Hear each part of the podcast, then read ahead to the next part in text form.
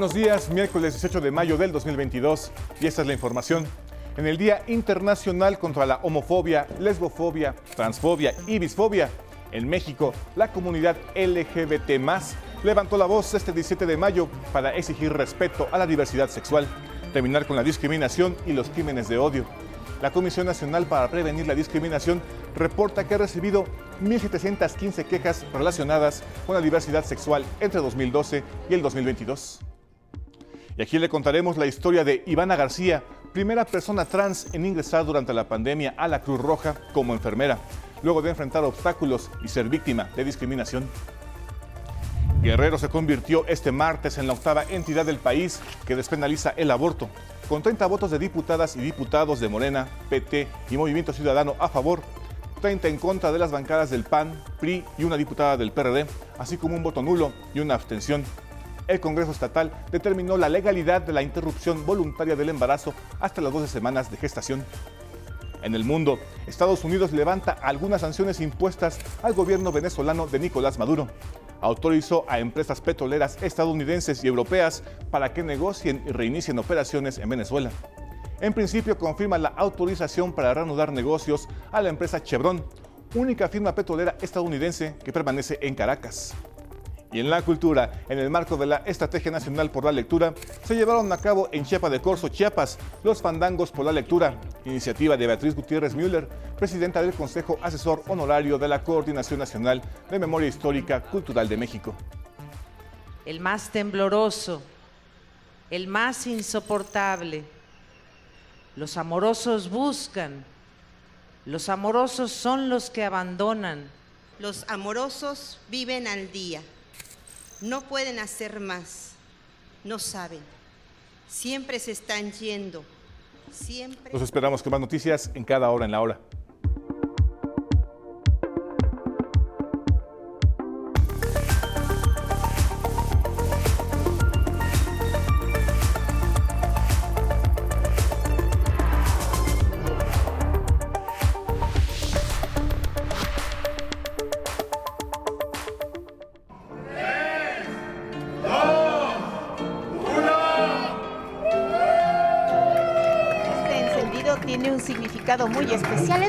De México y varios de los principales monumentos de esta capital fueron iluminados por el Día Internacional contra la Homofobia, Transfobia y la Bifobia. Se conmemoró este 17 de mayo. Luces de colores que recuerdan la variedad de expresiones amorosas y de identidad de género y para remarcar también una convivencia armónica. Y sí, por supuesto, el fin de la intolerancia.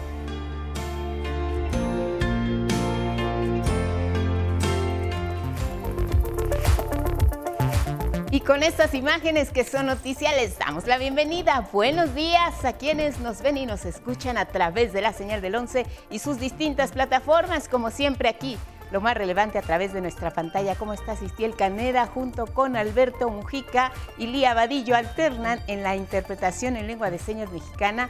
Y ya lo saben, los acompañamos siempre. A donde ustedes vayan, síganos en nuestras redes sociales, Spotify, Twitter, Instagram y en la página de 11 noticias.digital. Elvira Angélica Rivera, ¿cómo estás? Buenos días. Guadalupe, muy buenos días. Miércoles 18 de mayo y les recordamos, nos pueden seguir a través de Radio IPN en el 95.7 de FM. También muy buenos días a todos los que nos escuchan y nos ven a través de Jalisco TV del Sistema Jalisciense de Radio y Televisión.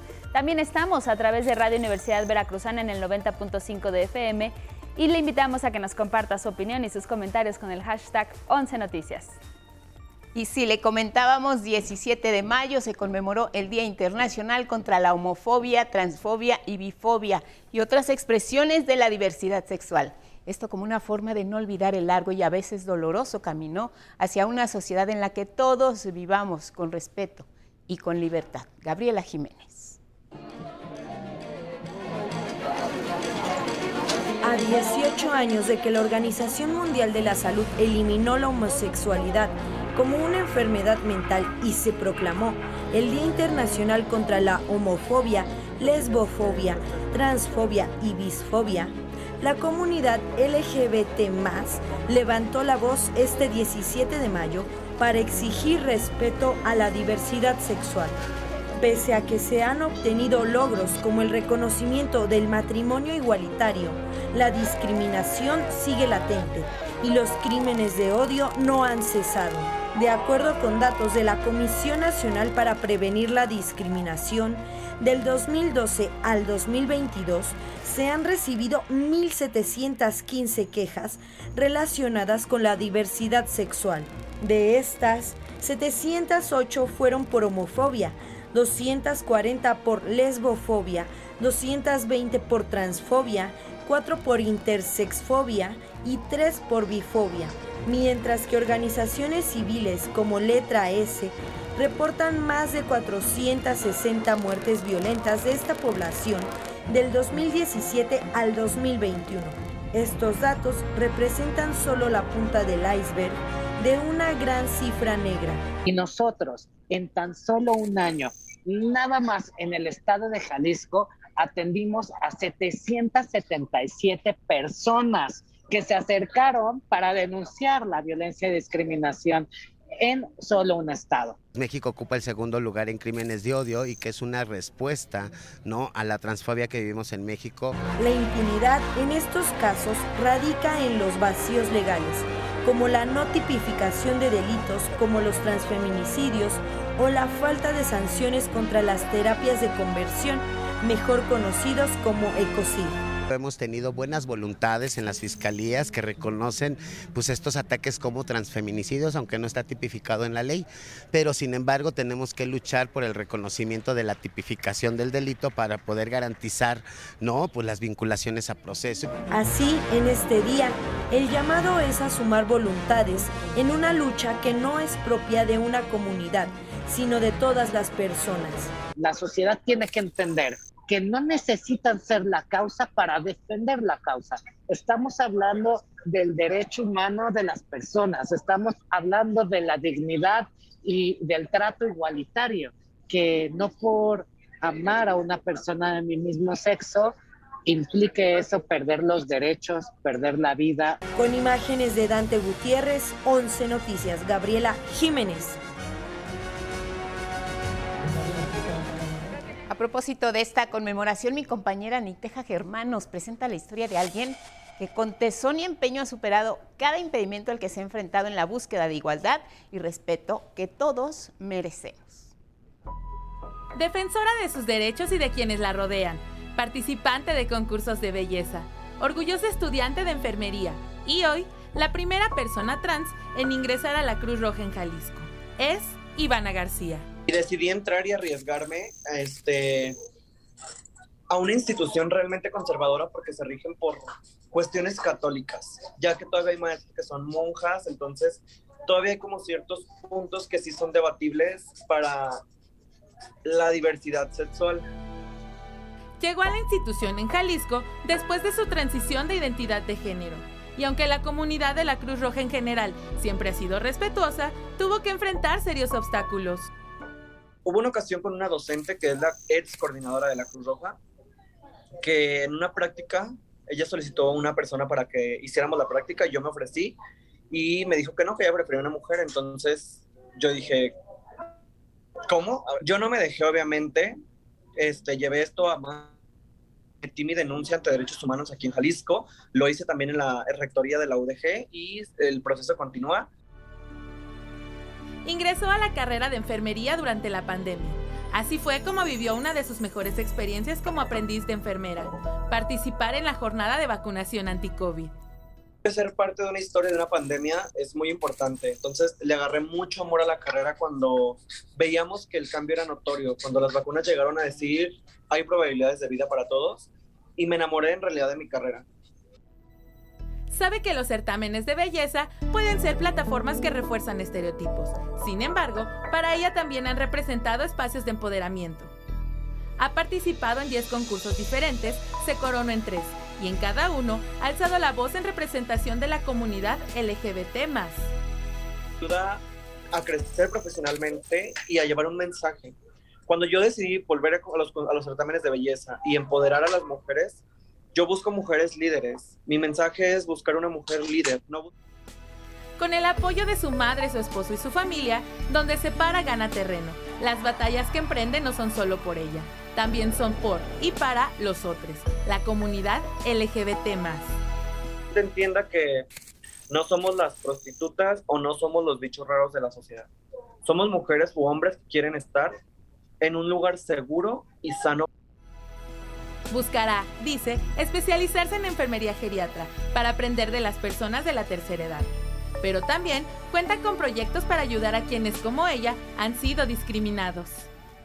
Abrir una institución para que las mujeres trans y las personas trans de diferentes edades tengan una estabilidad económica, emocional y psicológica, porque son tres puntos muy importantes en nuestra vida.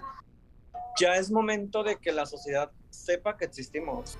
No es fácil, dice, pero tampoco imposible lograr una sociedad donde todos, todas y todes podamos convivir en armonía y pleno respeto. 11 Noticias, Nicteja Germán. Historias inspiradoras. Y mire, este martes se dio un paso más en el respeto a los derechos de las mujeres. Y es que Guerrero se convirtió en la octava entidad del país en despenalizar la interrupción del embarazo. De esta forma se sumó a la Ciudad de México, Oaxaca, Hidalgo, Veracruz, Baja California, Colima y Sinaloa, que ya modificaron sus leyes en materia de salud, así como sus códigos penales para permitir a las mujeres decidir sobre su propio cuerpo con 30 votos de Morena, PT y Movimiento Ciudadano a favor, 13 en contra de las bancadas del PAN, PRI y una diputada del PRD, así como un voto nulo y una abstención, el Congreso Estatal determinó la legalidad de la interrupción voluntaria del embarazo hasta las 12 semanas de gestación. El dictamen aprobado tiene como ejes el fin a la criminalización del aborto voluntario y eliminar el requisito para las mujeres que sufrieron violación de presentar una denuncia penal para solicitar este procedimiento. Y la Ciudad de México es la metrópoli más habitada y grande de nuestro país y una de las urbes más vastas de todo el mundo. Y como en todas las concentraciones de millones de personas, el tema de seguridad es uno de los de mayor preocupación. ¿Qué tan segura es la capital de México? La jefa de gobierno presentó algunos datos al respecto y Denise Mendoza nos informa. Durante el actual gobierno, la Ciudad de México se ha convertido en una de las ciudades más seguras del país al reducirse en 50% la mayoría de los delitos, y ello ha sacado a todas las alcaldías capitalinas fuera de las 35 ciudades más peligrosas del país. Así lo destacó la jefa de gobierno Claudia Sheinbaum Pardo al presentar ante el presidente López Obrador los avances logrados en materia de seguridad en la Ciudad de México. Y cuando nosotros entramos al gobierno de la ciudad fue el punto más alto histórico que había en homicidios, un crecimiento pues casi exponencial del 2015 al inicio del 2019 y después de mayo del 2019 al 2022, pues lo que tenemos es una reducción muy importante. Hoy estamos en el mínimo histórico, en 1.9 homicidios diarios, tres casi cuatro meses consecutivos. Entre los logros más destacables en materia de seguridad está la reducción en 62% del homicidio doloso. Los buenos resultados en seguridad obedecen, dijo, a la operación de una estrategia de seguridad basada en cuatro ejes primordiales. Atención a las causas, más y mejor policía, inteligencia e investigación y coordinación. Desde el antiguo Palacio del Ayuntamiento, donde se llevó a cabo la mañanera, el presidente López Obrador celebró la disminución de delitos en la capital. Son muy buenos los resultados aquí en la Ciudad de México en materia de seguridad. Muy buenos resultados. Y lo celebro por la tranquilidad, por la paz que eh, se garantiza en la capital de la República. El presidente señaló que el reconocimiento al trabajo de la jefa de gobierno no significa que sea la candidata definitiva por Morena a la presidencia de 2024. Reconoció también el trabajo del canciller Marcelo Ebrard, del secretario de Gobernación Adán Augusto López y del director del IMSS Zoe Robledo, así como del secretario de Salud Jorge Alcocer y del subsecretario de Salud Hugo López Gatel. Recalcó que en su momento apoyará a quien el pueblo elija en las encuestas, pero no hará campaña por nadie. Pero no eh, hay tapado, eh, no existe eso, eso es totalmente antidemocrático, el famoso dedazo, y es lo mejor que puede haber, que sean los ciudadanos los que decidan. 11 Noticias, Denis Mendoza. Entre México y Estados Unidos no puede ni habrá ruptura, aun y cuando no se logre un acuerdo para que asistan todos los países latinoamericanos a la Cumbre de las Américas. Así lo manifestó el presidente Andrés Manuel López Obrador durante la conferencia matutina de este martes. Nosotros tenemos que ceñirnos a los principios de nuestra política exterior, de no intervención y de autodeterminación de los pueblos. Y consideramos que no se debe de excluir a nadie y que se tiene que hacer valer la independencia y la soberanía de los pueblos. No es cualquier cosa. Entonces, esa es la postura de México. Pero no significa ruptura. Destacó la prudencia y tolerancia del gobierno de Estados Unidos y que no ha habido hasta el momento una respuesta negativa de su homólogo Joe Biden. Se logró además que ese país haya modificado su política sobre Cuba en materia de visas, de migración, de vuelos a provincias y remesas, pero acotó que lo mejor sería retirar el bloqueo. Aunque yo quisiera que no hubiera bloqueo, porque eso es violatorio de los derechos humanos. Esa es una política medieval, no tiene nada que ver con nuestro tiempo y con la hermandad que debe de haber entre nuestros pueblos y con la fraternidad universal. Pero bueno, ahí este, ya hay pues este avance, aunque sea limitado.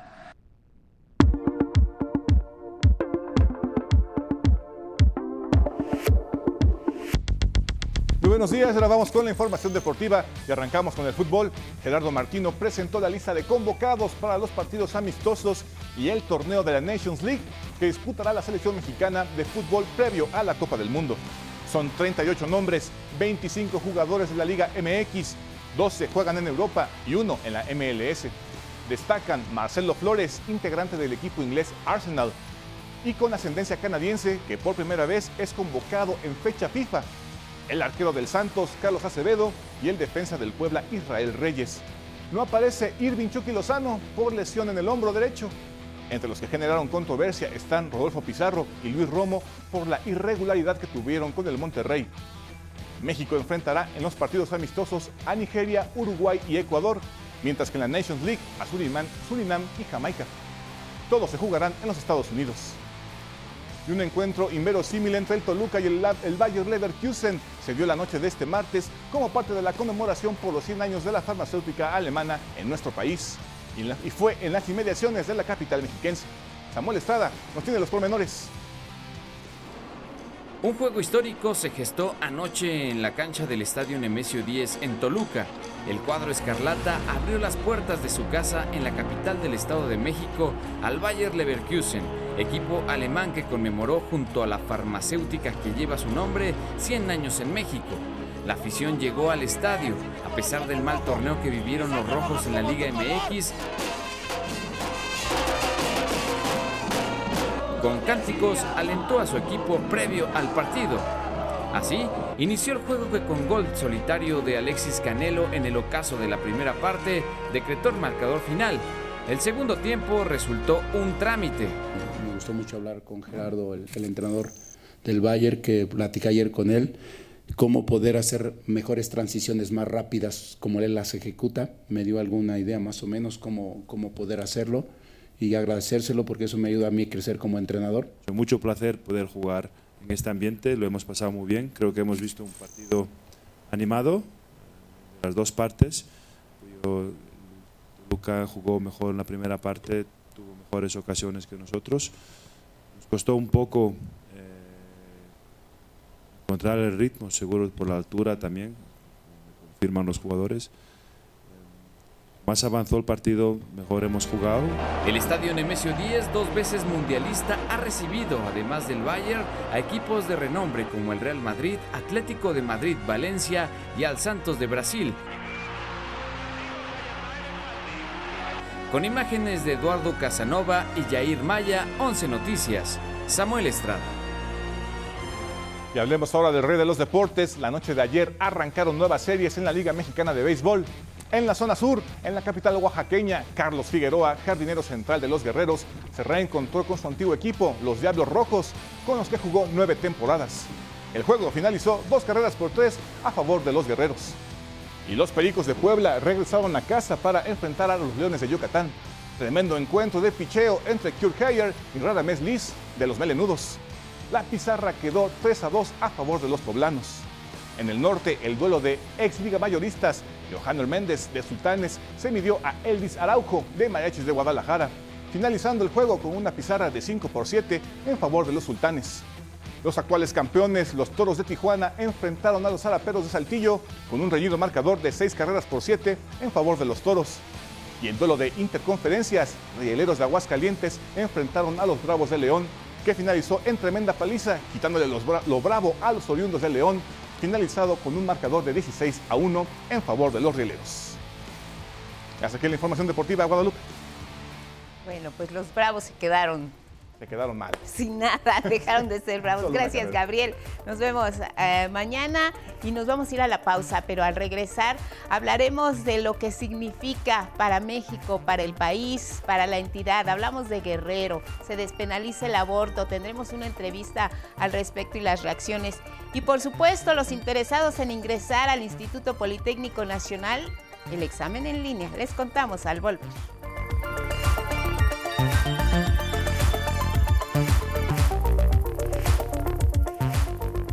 6 con 30 de la mañana, gracias por continuar aquí en 11 Noticias. Y mire, vamos con temas de salud, porque durante la conferencia matutina de ayer, allá en Palacio Nacional, más bien en el antiguo Palacio del Ayuntamiento, se dieron a conocer distintos datos relacionados con las diferentes estrategias en materia sanitaria, desde la llegada de médicos para ampliar la cobertura de servicios hasta el monitoreo epidemiológico. Los detalles.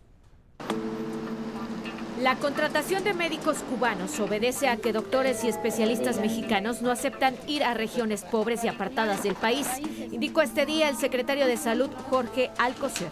Al responder a las críticas surgidas en los últimos días, dijo que actualmente el sector salud cuenta con 510 plazas para médicos mexicanos, pero todas han sido rechazadas. Los médicos aducen inseguridad en principio, pero también no, no, no eh, buscan estar en lugares remotos del país donde se les, se les olvida lo que es el, el principal sentimiento y de derecho que tienen los pacientes de ser atendidos estén donde estén y esto es lo que nos señala el por qué se tiene que recurrir a otras eh, modalidades como es la contratación del extranjero.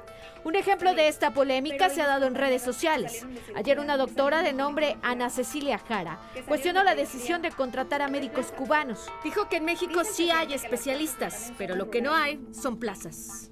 Tengo muchos amigos que quieren regresar a sus ciudades, a sus provincias, a ejercer. ¿Dónde están las plazas? A lo que el secretario de Desarrollo Económico capitalino, Fatlala Acabani, le contestó que diera el ejemplo de lo que decía y que se apuntara para trasladarse a la Sierra de Guerrero a fin de atender a quien lo necesite. Posteriormente, usuarios de redes sociales denunciaron que la doctora Ana Cecilia Jara es hija del priista Salvador Jara Guerrero, que fue gobernador interino de Michoacán de 2014 a 2015. En más temas de la mañanera, el subsecretario de Salud, Hugo López Gatel, hizo un llamado a los padres de familia para que lleven a sus hijos e hijas de 12 a 17 años a recibir la dosis contra el COVID-19. Seguimos invitando a padres, madres de familia que lleven a sus hijas e hijos a vacunarse de 12 años en adelante. La cobertura es universal, ya no solamente niñas, niños con enfermedades crónicas. Agregó que se evalúa la inoculación para el bloque de 5 a 11 años y de haber necesidad de inmunizar a los más pequeños, se busca tener la vacuna Abdala y Pfizer para este sector de la población. Sobre los 21 casos confirmados de hepatitis infantil en el país, López Gatel señaló que las autoridades ya analizan y estudian las causas de la enfermedad. Sin embargo, dijo que no existen medidas de prevención de contagio porque se trata de una enfermedad de causa desconocida. Con información de Denise Mendoza, 11 Noticias.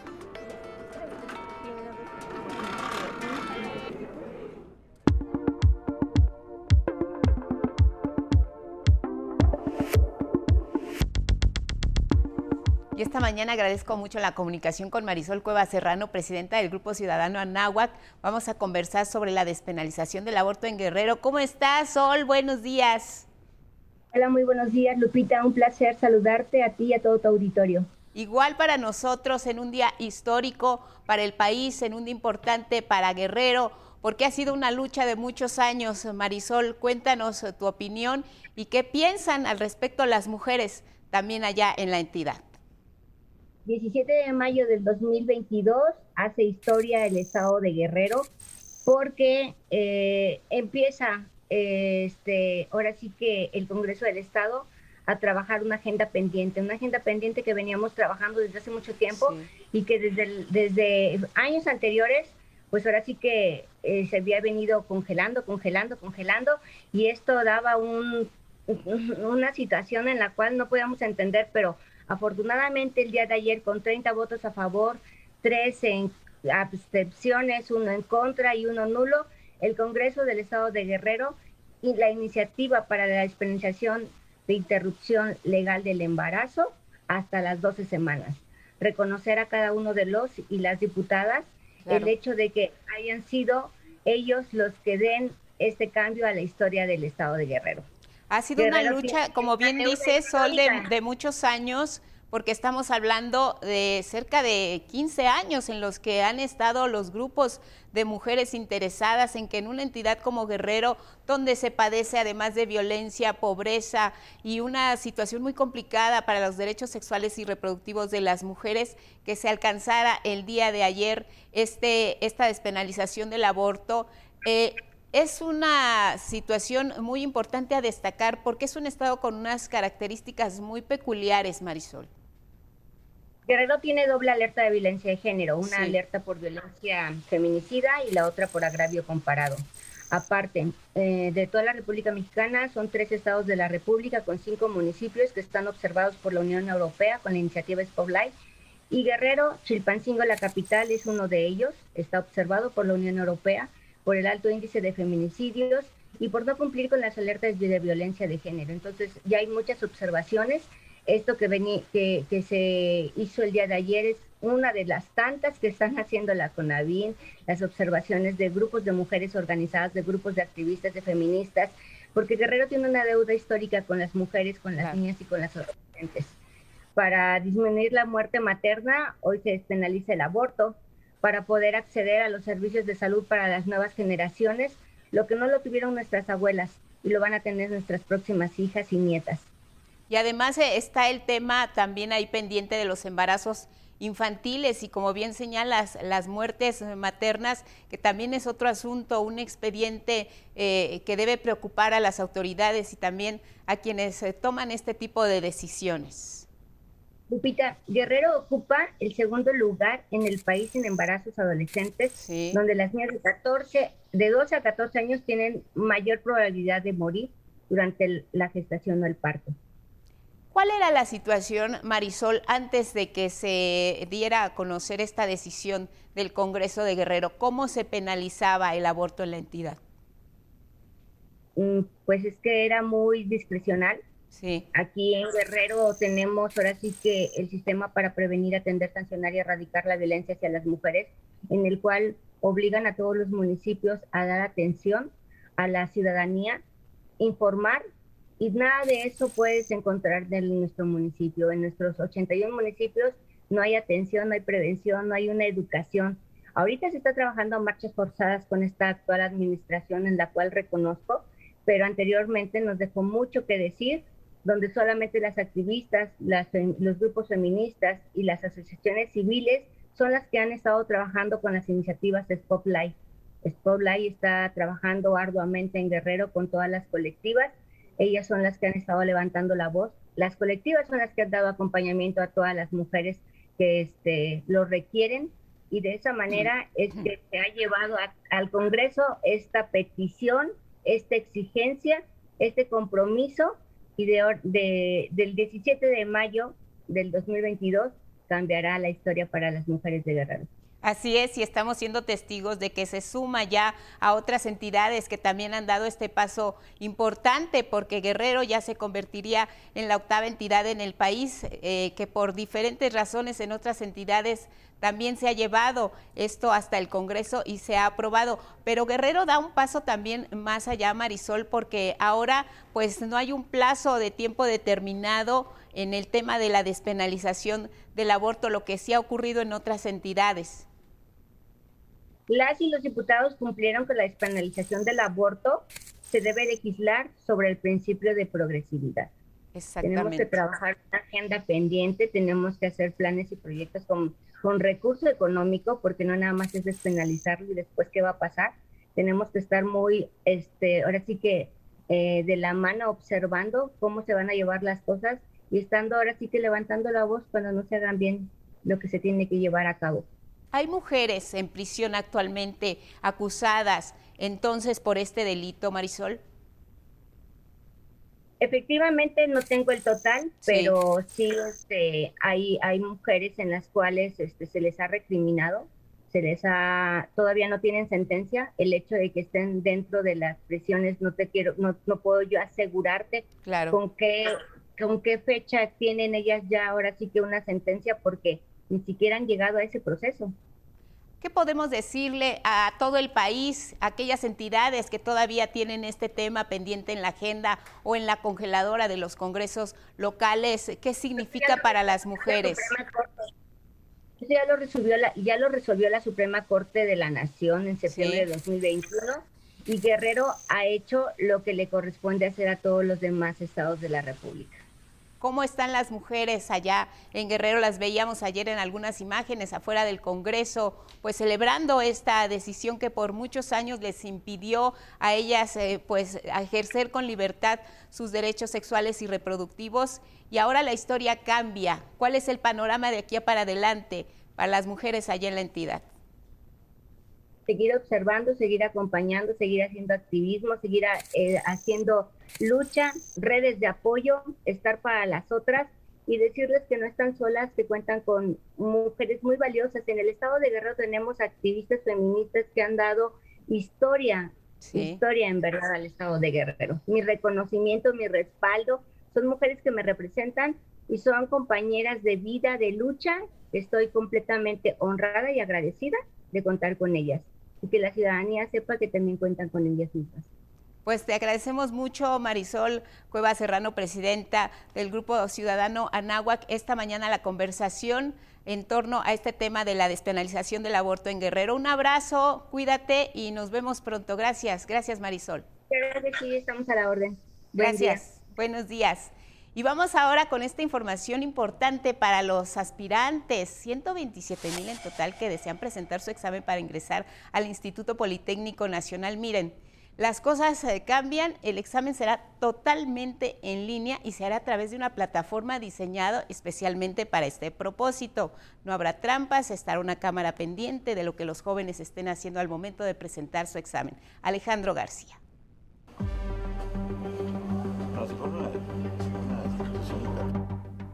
Este año, todos los aspirantes a estudiar en el Instituto Politécnico Nacional presentarán su examen de admisión en línea. Realmente todo esto forma parte de los cambios que se han originado por la pandemia.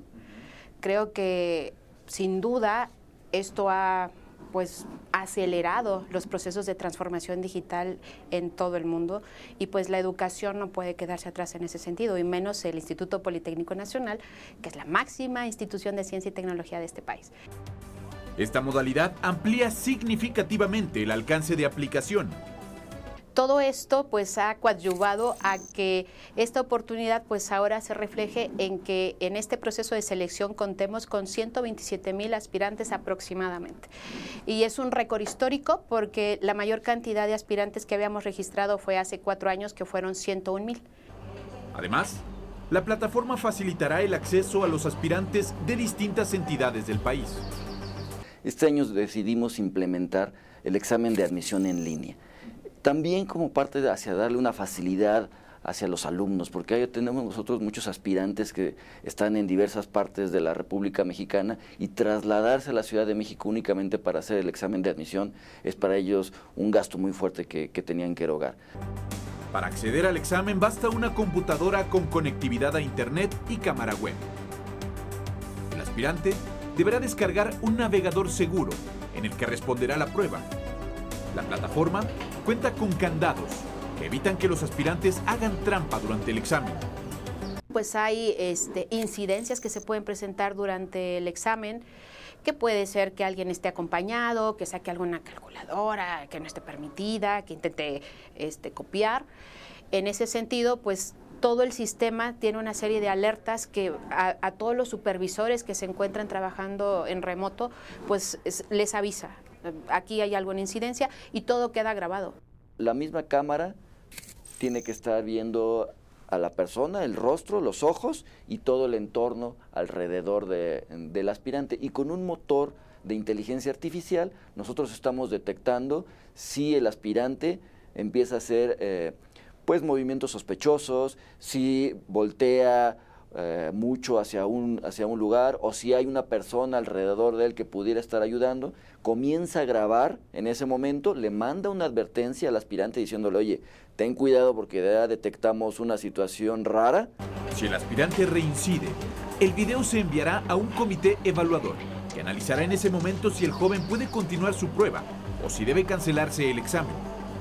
Esta modalidad también contempla contratiempos ajenos a los aspirantes, en el caso de que el examen por alguna circunstancia tenga problemas por, porque falle la red, pues se va a dar esa posibilidad de que el examen se queda suspendido hasta que una vez que se, re, este, pues, se recupera este, los datos, pues puede volver a ingresar el aspirante y en el momento en que se quedó podrá reanudar su examen. O tenemos esos parámetros para que los estudia bueno, para que los aspirantes puedan estar más tranquilos. El domingo 22 de mayo se aplicará el examen de admisión para la modalidad no escolarizada, mientras que los aspirantes al modelo presencial lo realizarán los días 16, 17 y 18 de junio. Para mayor información, los aspirantes pueden consultar la página de la Dirección de Administración Escolar del IPN, así como sus redes sociales. 11 Noticias, Alejandro García Moreno.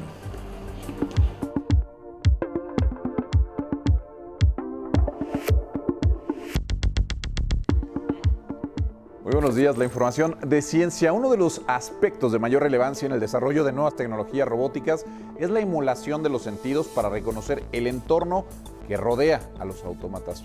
Pero pocas veces pensamos en que uno de ellos puede ser el del gusto. Aquí está historia.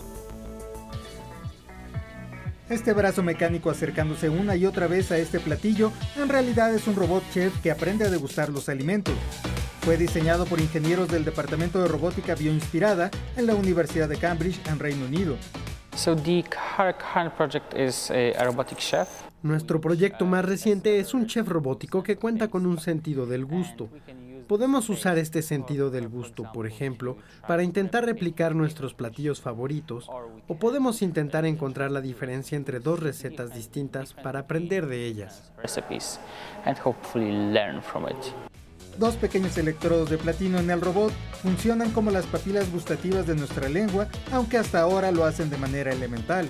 The sensor is based on conductance, so it reacts to El sensor está basado en conductancia eléctrica, por lo que reacciona a elementos como salinidad, pero también reacciona a la humedad y consistencia de los alimentos, y aunque tenemos solo un canal de detección, tomamos muchas muestras para obtener la información de un alimento. Posteriormente, Simulamos la masticación, procesando mecánicamente el alimento y de esta forma podemos tener una mejor perspectiva de cómo reacciona el sistema al alimento mientras se mastica. Los responsables de esta investigación aseguran que entre los campos de desarrollo más importantes en el mundo de la robótica es proveer a las máquinas de capacidad de sentir y hasta ahora el gusto es un campo poco explorado. En la actualidad no sabemos mucho sobre cómo funciona la percepción del gusto, Disfrutamos la comida, disfrutamos el sabor, pero en realidad no sabemos cómo podemos saborear, cómo podemos entender esto desde un punto de vista científico. Entonces lo que queremos entender realmente es utilizar métodos de ingeniería para descifrar cómo funciona el mecanismo del gusto y cómo podemos realizar ingeniería inversa para explicar cómo funciona el sentido del gusto.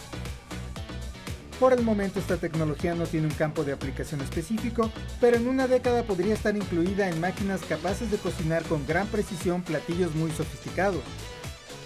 El trabajo de estos ingenieros británicos fue publicado en la revista especializada Fronteras en Robótica e Inteligencia Artificial. Con información de Alejandro García Moreno, 11 Noticias. Así la información de ciencia.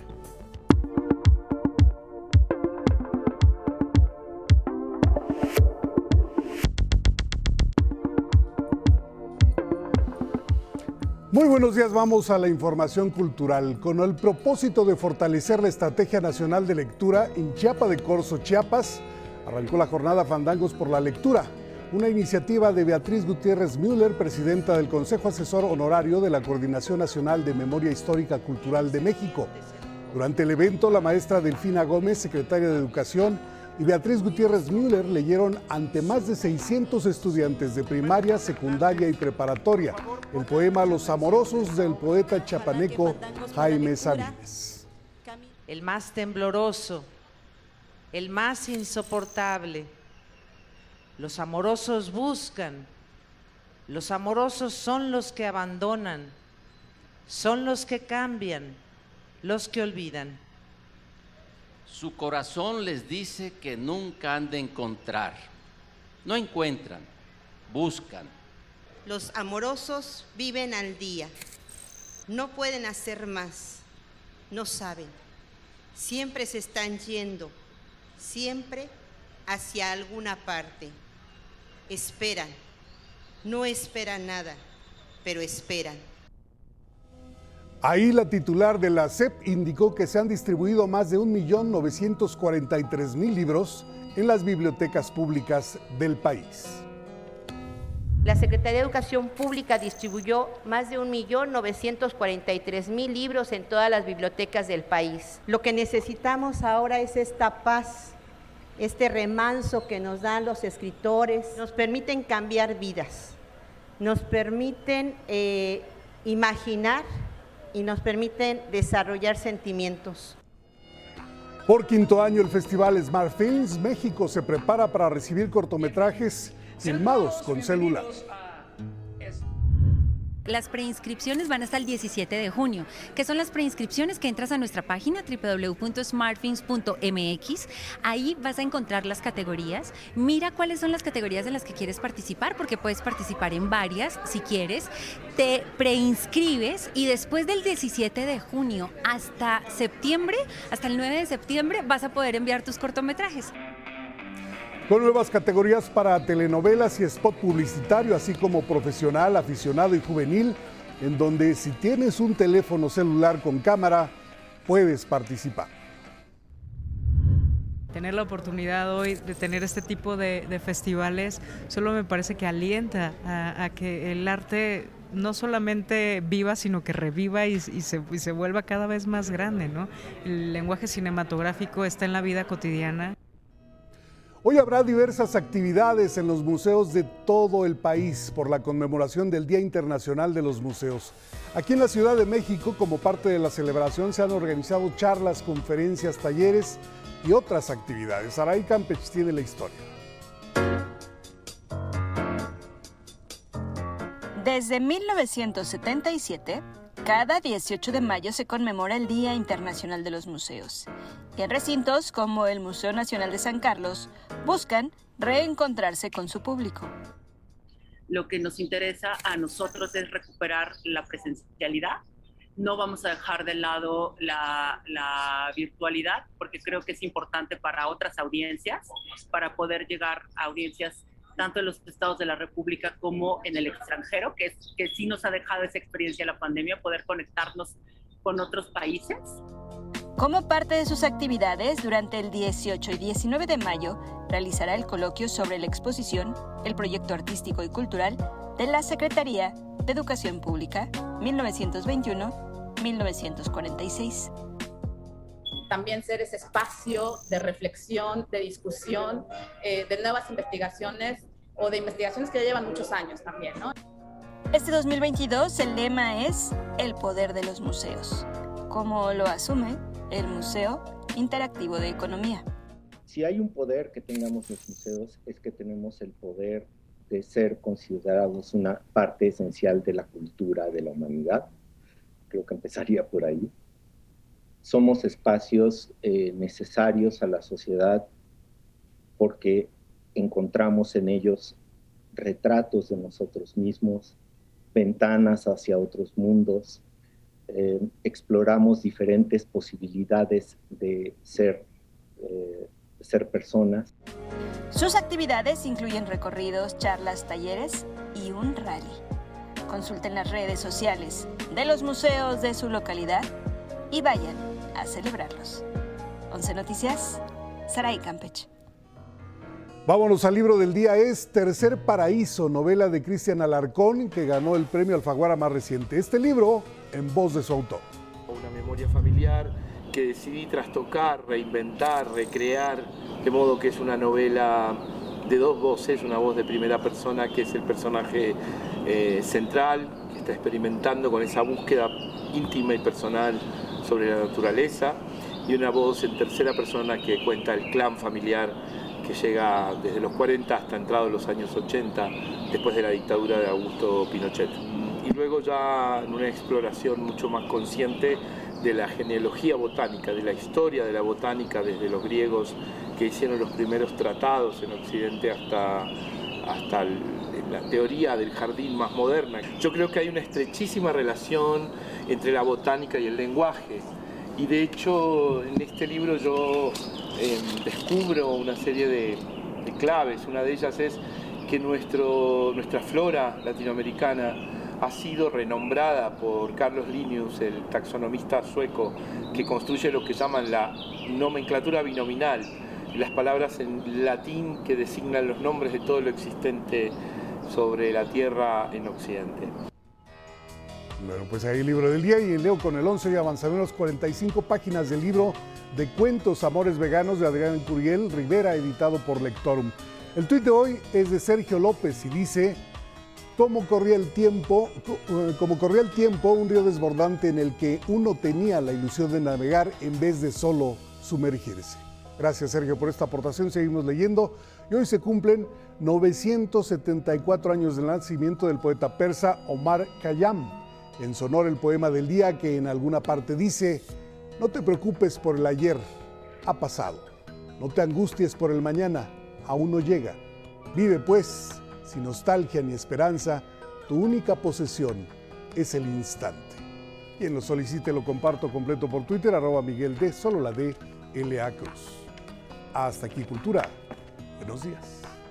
Gracias, Miguel. Buenos días. Y nos vamos a otros temas porque hay nuevas oportunidades para trabajar del otro lado de la frontera norte y hablamos de que el gobierno de Estados Unidos va a otorgar visas. 35 mil. Se trata de trabajadores temporales no agrícolas. Hablamos de mano de obra para servicios y construcción principalmente.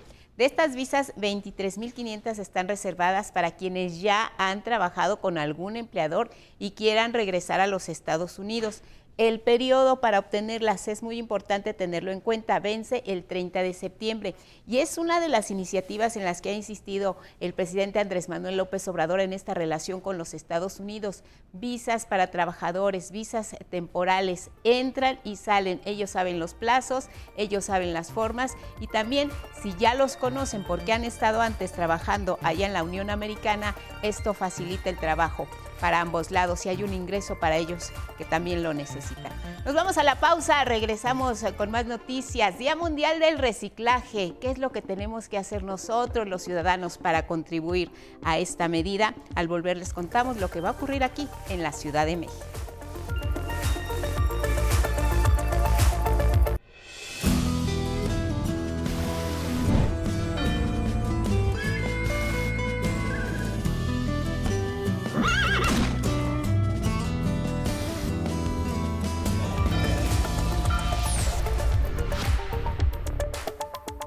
Más información en cada hora en la hora. La capital de la República es de las ciudades más seguras del país, pues se redujeron hasta 50% la mayor parte de los delitos. Esto es lo que reportó la jefa de gobierno, Claudia Sheinbaum.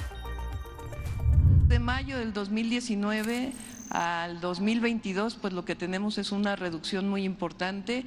Hoy estamos en el mínimo histórico, en 1.9 homicidios diarios, tres, casi cuatro meses consecutivos. No habrá ruptura entre Estados Unidos y México, aunque no se logre un acuerdo para que asistan todos los países del continente a la Cumbre de las Américas, aseguró el gobierno mexicano. Nosotros tenemos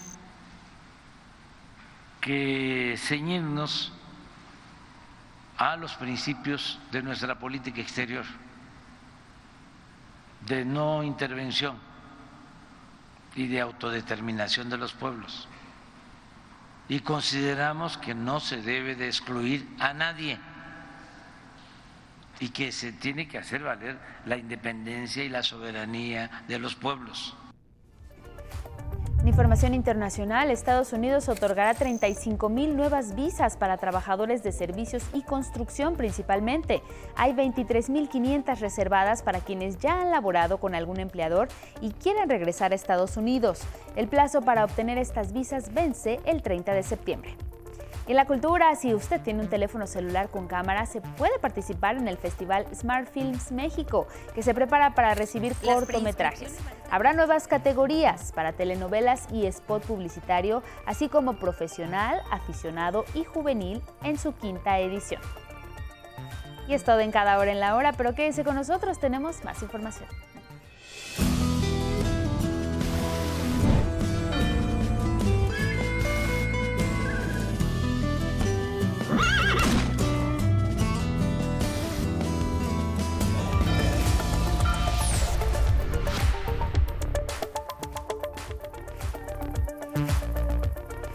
Son las seis con tres. Buenos días allá en el Pacífico y vamos a continuar con esta información, sobre todo para recordar que en la Ciudad de México no hay cabida para los discursos de discriminación y los crímenes de odio. Así fue como se iluminaron distintos edificios y monumentos en conmemoración por el Día Nacional de la Lucha contra la homofobia, lesfobia, transfobia y bifobia. La administración de Claudia Sheinbaum expuso que el objetivo es crear conciencia sobre los derechos humanos de la comunidad LGBTTIQ. El secretario de Inclusión y Bienestar Social, Carlos Alberto Ulloa, encabezó el encendido del monumento del Ángel de la Independencia. Previamente declaró que este gobierno de la ciudad busca consolidar acciones para disminuir la brecha de desigualdad contra la comunidad LGBTTIQ. Hoy conmemoramos, recordamos y señalamos también y reiteramos que somos y seremos diversos desde la libertad, la igualdad de derechos. Seguiremos con alegría este camino en esta lucha que aún no termina. Ya no vamos solos, tenemos de nuestro lado gran parte de la sociedad y de un gobierno en el lugar estuvieron presentes eh, personalidades de la comunidad LGBTTIQ+, y al grito de no a la discriminación, sí a la diversidad, exigieron ser respetadas. El director general de Diversidad Sexual y Derechos Humanos de la Civiso, Jaime Morales, recalcó que la mandataria capitalina refrenda así su compromiso con la igualdad y la libertad. Contamos con una constitución de avanzada, pero también con un gobierno dispuesto y comprometido a conseguir un entorno de libertad, seguridad y justicia para todas las personas, para las personas LGBTI y mire, este martes se celebró el Día Mundial del Reciclaje. Aquí en la Ciudad de México se impulsa una campaña sobre este asunto. Y es que es algo de gran relevancia para esta urbe que cada día se generan más de 13 mil toneladas de residuos sólidos. Muchos de ellos pueden ser reciclados para dar lugar a nuevos productos. Mi compañero Luis Méndez nos cuenta. Todos los días en la Ciudad de México se generan 12.500 toneladas de basura y solo 3.500 son recicladas. Por ello, autoridades capitalinas y organizaciones impulsan la campaña Haz tu parte, que busca promover el reciclaje y al mismo tiempo reconocer a los trabajadores de limpia. Estos mensajes van en el sentido de poder eh, comunicar eh, los beneficios que, el trabajo y la labor de, recolección y recuperación de materiales reciclables eh, nos, nos deja como sociedad. beneficios tanto ambientales, sociales y económicos. ¿Cuál es la convocatoria? Que hagamos nuestra parte, que también nosotros asumamos que una ciudad limpia, una ciudad que maneja, que reaprovecha sus residuos, es una ciudad que se abre futuro. En la campaña, que ya se difunde en redes sociales y en el metro capitalino, aparece Juan Hernández, quien compartió algunas recomendaciones para hacer un buen reciclaje. El separar la orgánica, que es todo lo de comida, lo inorgánica no reciclable, que es ropa ya muy rota, lo que no se le puede dar una segunda vida como el papel higiénico, los pañales, toallas este, femeninas, todo eso, y poniéndonos aparte todo lo que se puede reciclar, todos esos residuos la hacen una composta que nos ayuda como abono a los parques públicos, para los árboles, las plantas. Con imágenes de Dante Gutiérrez, 11 Noticias, Luis A. Méndez. Y en otros temas, actualmente en el Congreso de la Unión se analiza un proyecto que va a beneficiar a los trabajadores. Hablamos de la actualización de las tablas de enfermedades y de evaluación de incapacidades que durante 52 años han permanecido sin cambios. Ahora se van a reconocer padecimientos como infartos, también la COVID-19 y algunos tipos de cáncer, como nos dice Araceli Aranday.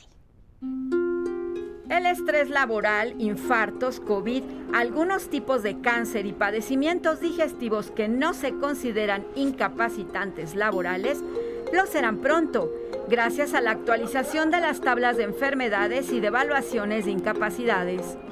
Esto beneficia en primer lugar a los trabajadores porque ahora pueden tener mayor certeza que los padecimientos que sufren con motivo de su trabajo están reflejados en la tabla de enfermedades y van a tener una protección del seguro de riesgos de trabajo. A pesar de la aparición de nuevos padecimientos y riesgos, estas tablas, creadas en 1970, se actualizaron apenas en la presente administración. Es eminentemente un, acto de justicia social. Durante 50 años eh, es inverosímil pensar que la tabla de enfermedades no se actualizaba a pesar de que hemos visto un avance monumental en la ciencia. A las tablas integradas originalmente por 161 enfermedades, se agregaron en esta revisión 88 padecimientos laborales, entre ellos la endometriosis y el aborto espontáneo. Además de pasar de 4 a 30 tipos de cáncer que están directamente relacionados con el trabajo. Las patologías infecciosas y parasitarias pasaron de 21 a 41, incluyendo el COVID-19. Por primera vez se incorporaron también a este listado enfermedades de tipo psicosocial, como el estrés de origen laboral. Es un listado de padecimientos que eh, existen, que nos permiten identificar de manera clara cuál es el nexo causal entre la ocupación que está desempeñando el trabajador y una enfermedad que pudiera sufrir con motivo de su trabajo. La actualización, que fue elaborada por especialistas, se alineó con los criterios internacionales de la Organización Mundial de la Salud. El marco referencial para actualizar las enfermedades es un listado que publica la Organización Mundial de la Salud, es un catálogo de enfermedades que se llama CIE 11. Este catálogo de enfermedades es la actualización más reciente de las enfermedades que hay en el mundo. Se espera que en este trimestre el Congreso de la Unión actualice con las nuevas tablas la Ley Federal del Trabajo y con ello su publicación oficial y entrada en vigor. 11 Noticias, Araceli Aranday. En Chihuahua cumplen 15 días activos 12 incendios forestales afectan un área de 6.980 hectáreas y dos de ellos consumen parte del área natural protegida de Papigochic, así lo informó la Comisión Nacional Forestal. Un juez federal de control con sede en Quintana Roo vinculó a proceso al ex subsecretario de Control y Operación de Seguridad Pública de Cancún, Nesger Ignacio B., y a cuatro policías municipales, Lamberto Juan B., Candelaria de los Reyes A., Casto P. y Socorro G mientras se encontraban activos en noviembre de 2019, presuntamente cometieron actos de tortura en contra del periodista Raúl Fernández León. De acuerdo con la Fiscalía, se acreditaron pruebas suficientes para señalar que el delito se cometió para limitar la libertad de expresión del informador, quien era director del portal digital Descontento Ciudadano. El juez otorgó a la Fiscalía un plazo de cinco meses para complementar la investigación y definir la situación jurídica de los imputados. Recordemos que Raúl Fernández falleció meses después de los hechos, tras dar positivo a COVID-19. Aquí en la Ciudad de México, la Fiscalía de Justicia Capitalina detuvo a Noé Alberto N., líder del grupo delictivo Los Molina, que es generador de violencia en las demarcaciones Iztapalapa, Xochimilco, Coyoacán, Láhuac y Milpa Alta. Sin duda la corrupción es uno de los problemas más grandes a los que nos enfrentamos. Encarece servicios, dificulta la vida y entorpece cualquier solución. Y pese a la constante lucha contra ella, todavía existen quienes pretenden continuar con estas prácticas y el siguiente pudiera ser un caso de estos. La noche de este martes fue filtrado otro audio de Alejandro Moreno, presidente nacional del PRI exhibido por la gobernadora de Campeche, Laida Sansores, se escucha a Lito Moreno orquestando un presunto soborno a 12 diputados de Michoacán con 2 millones a cada uno, con dinero que presuntamente viene de una empresa exhibidora de películas. ¿Sabes cuántas salas de cine tiene Cinépolis? Que nos dijo ese cabrón. ¿Cuántas crees, Pedro? mil. Seis mil. Ey, tienen Asia, tienen China, tienen África, tienen todo. Imagínate, güey. Oye, y que te dé 25 millones de pesos. O sea, lo valoramos. Eso dio. 25 millones de pesos. él me dijo, hay 12 diputados en Michoacán, que es mi estado, ¿cuánto quieres que les dé? Ten un mes de campaña. Uno, dos millones, dos millones, son 24. Yo te lo, eso sí, llamó a todos, se dio China. El lunes se dio. Recordemos que no es el primer audio en el que se escucha al dirigente del PRI orquestar sobornos. En un primer audio habría solicitado a su equipo pedir a proveedores apoyos ilegales para la pasada campaña electoral en Campeche. En otro, presuntamente se escucha al priista pedir que se extorsione a contratistas. En otro audio filtrado, devela un supuesto pago a Antonio Solá, publicista español, para la campaña a la gubernatura de Campeche en 2021. Hasta el momento, Moreno Cárdenas no se ha pronunciado al respecto. 11 Noticias, Axel Meneses. Y mire, en Jalisco, tres efectivos de la Guardia Nacional y un presunto delincuente fallecieron tras varios enfrentamientos con la delincuencia organizada en los municipios de Villa Hidalgo y Tecualtiche en la zona de los Altos de Jalisco. No hay detenidos hasta el momento. En tanto, el gobernador de ese estado indicó en su cuenta de Twitter la información preliminar sobre el enfrentamiento de fuerzas federales en contra de sujetos armados en comunidades de Villa Hidalgo y Tecualtiche es que dejó un saldo de un presunto delincuente fallecido y tres elementos de la Guardia Nacional caídos en cumplimiento de su deber. Eso es lo que escribió. Agregó que el tema se extendió a la mesa de seguridad del gobierno federal. Miren, la creación del Centro Nacional de Identificación Humana ya es una realidad. Su misión será dar nombre a aquellas personas fallecidas que no han sido identificadas. Karen Ballesteros.